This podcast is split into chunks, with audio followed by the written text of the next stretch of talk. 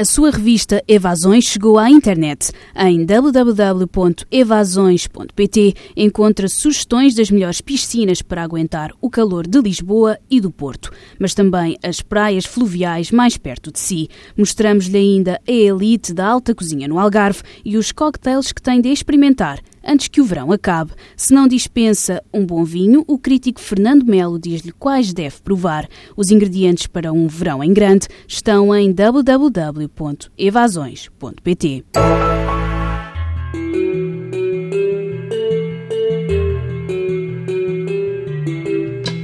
O repórter Eduardo Pinto, do JN, leva-nos hoje ao encontro de Arlindo, um transmontano que correu o mundo e que, depois de ter sido mordomo e motorista de Henrique Iglesias e Isabel Presley em Madrid, regressou aos montes de Amoinha Velha, agarrando-se ao que chama um triste remedeio.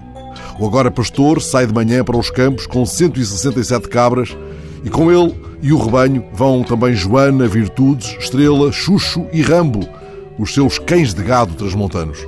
Ora, esta é uma raça reconhecida há pouco mais de 10 anos e esse reconhecimento tem ajudado muito a inverter a tendência que colocava o cão de gato transmontano à beira da extinção. A reportagem de Eduardo Pinto leva-nos agora não apenas ao cotidiano de Arlindo, o pastor, à áspera liberdade que o cativa, mas também ao essencial de um estudo científico coordenado por Divanildo Monteiro, um investigador da UTAD.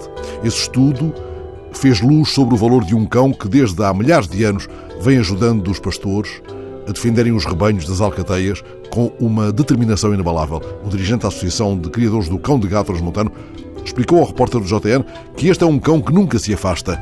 Na ausência do pastor, ele assume a responsabilidade pelo rebanho.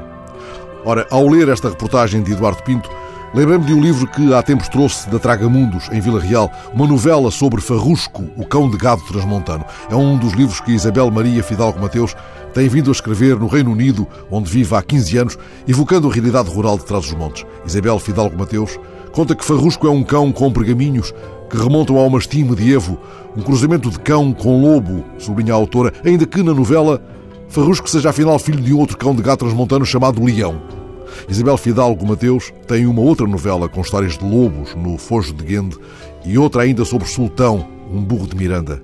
Esta manhã, enquanto pousava os olhos nos cães de gado e no rebanho de Arlindo, sinal feliz de renascimento lá onde se anunciava a extinção, os pensamentos foram mais ágeis que as cabras pelas penedias e fui dar aos bichos do Torga, às páginas onde Nero fareja a sua vida de cão triste. Nero não é, ao contrário de Estrela, Xuxo e Rambo, um guardador. É um farejador de caça, um perdigueiro. Mas quando o cheiro da última perdiz se esvai dentro de si, Nero morre de solidão. Arlindo, este pastor que foi mordomo de Vipes em Madrid e regressou aos montes da Minha Velha para ser cativo da liberdade, há de ter lido Os Bichos.